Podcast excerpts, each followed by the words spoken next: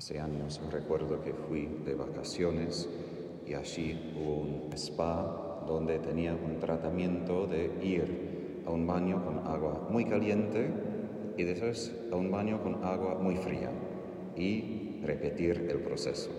Yo, quizás como varón, pensé eso parece una locura, pero es algo de lo que Jesús menciona en ese capítulo 15.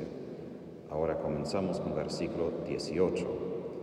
Jesús ha pasado 17 versículos hablando de amor. Yo amo a ustedes como el Padre ha amado a mí, permanezcan en mi amor, ámense uno a otro y después de un cambio completo Jesús empieza sin pausa, empieza a hablar sobre odio. Vamos de un baño de agua caliente donde podemos descansar a un baño de agua muy fría con hielo. Y los que han pasado así entienden que el cambio es aún peor justamente porque uno pasa de algo muy caliente al frío, como cuando tomamos una bebida de agua muy caliente, inmediatamente tomamos algo de agua muy fría, duele aún más a los dientes.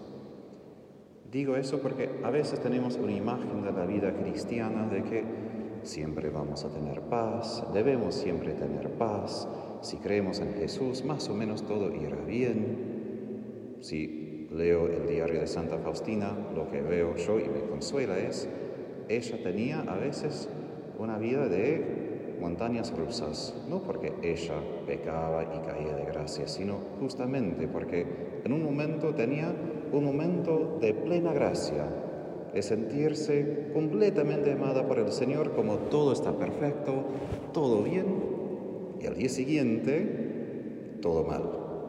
Nada del Señor, nada de paz, se siente completamente confundida y no sabe qué hacer.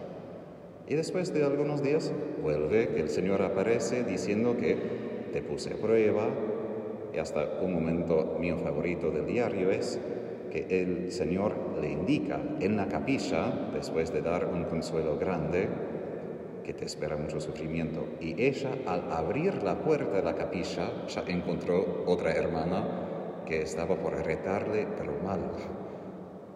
No es fácil guardar la paz, el amor de Jesús frente del odio del mundo.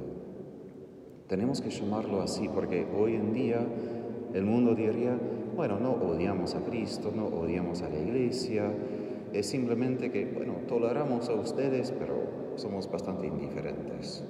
Quizás del lado humano es lo que ellos sienten, pero tenemos que llamarlo así porque del lado espiritual de Satanás y los demonios es un odio, tiene un propósito, tiene una meta.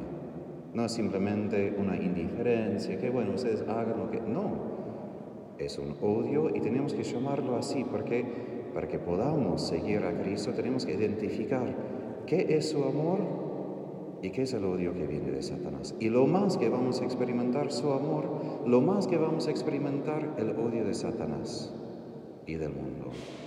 Y eso en el diario de Faustina también vemos que lo más que ella es elevada hacia la unión con Dios, la más también experimenta las profundidades de infierno, de miseria, de dolor. Hasta ella dice en un parte, al, casi al fin de su diario, yo no sabía que uno podría sufrir tanto. Nuestra parte es recordar lo que Jesús dice, porque la primera cosa que el enemigo hace es que olvidemos, olvidemos sus palabras, quedemos confundidos, como que es algo inesperado, no sabemos qué está pasando. Yo recuerdo un buen libro, es ficción, pero basado en las escrituras, en la iglesia, la doctrina, se llama Padre Elías. De hecho está en español, es de un autor católico canadiense Padre Elías tiene que enfrentar el anticristo. Es un hombre que antes era casado, era judío, se convirtió, buen católico, buen sacerdote, tiene todo como arreglado. Entra a la presencia del anticristo, ni habla, simplemente entra a la presencia y todo se oscurece, todo se confunde. Empieza a preguntar sobre todo y queda sin capacidad de enfrentar al anticristo porque ni llega, está simplemente paralizado interiormente preguntando, pero quizás yo soy loco, quizás esto, quizás otro. Y parte del libro es su proceso de madurar a poder enfrentar no tanto al anticristo, sino a sí mismo. Enfrentar cómo Satanás utiliza todas sus heridas, todas sus debilidades contra él. Y eso es el odio del mundo, odio de Satanás. O simplemente que nos quiere matar físicamente, eso es algo quizás obvio, si pasa, ha pasado el martirio físico. Pero lo que mucho peor, en mi opinión, es la persecución invisible, la manera que Satanás utiliza todo contra nosotros, para que quedemos confundidos y solo experimentemos ese odio de tal punto que olvidamos cómo era el amor de Dios, cómo era cuando sentí paz. Es verdad que todo esto existía, era verdad todo lo que Jesús acaba de decir sobre amor, de permanecer, porque ahora lo único que experimento es odio. Hasta a veces odio de mí mismo contra mí mismo, porque también me doy asco a mí mismo.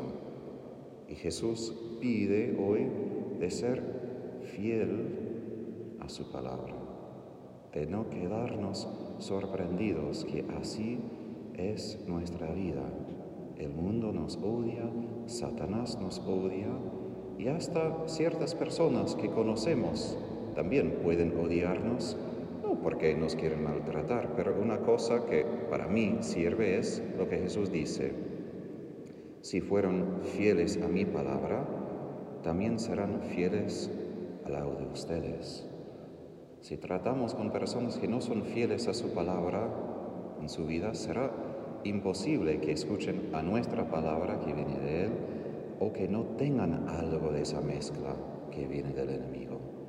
No es para juzgar, pero es para reconocer, como San Juan de la Cruz dice que para crecer en la santidad tenemos que cuidar mucho con quienes nos tratamos, porque es muy fácil caer en no compañía mala, pero personas que no son fieles a esa palabra y después, como Pablo dice, la mala compañía corrompe y tiene una influencia.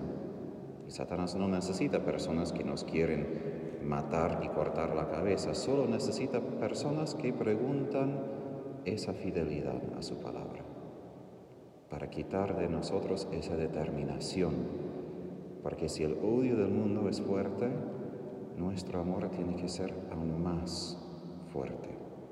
Y ahí el desafío escondido detrás de esto, porque Jesús permite tanto odio para presentar frente a nosotros la pregunta, ¿qué será más fuerte, el odio o el amor? Obviamente queremos que sea el amor, pero para que el amor sea más fuerte, solo llegamos ahí. No hay otra manera. Solamente ese cruz, esa cruz, es el amor más fuerte que el odio de Satanás, del mundo, del resto. Y las muchas veces que nosotros somos un poco tibios, que mezclamos nuestras vidas, que somos un poco del mundo, un poco de Jesús, si somos honestos es porque no queremos enfrentar ese odio. No queremos suscitar ese odio porque sabemos, al fin de cuentas, si yo me decido por Jesús y no soy parte del mundo, parte de Jesús, Voy a llegar ahí. Pero allí vamos a experimentar la plenitud del amor que tanto anhelamos. También en la plenitud del odio. Las dos cosas van juntos en esa vida. No hay manera de evitar, como la Virgen hizo en Fátima, y aquí termino. Ella a un momento mostró a los pastorcitos su corazón inmaculado con la plenitud de su amor maternal, de tal punto que no querían que ella se vaya, no quería que eso termine. El otro momento ella mostró a ellos infierno. Las dos cosas en esa vida tenemos que enfrentar.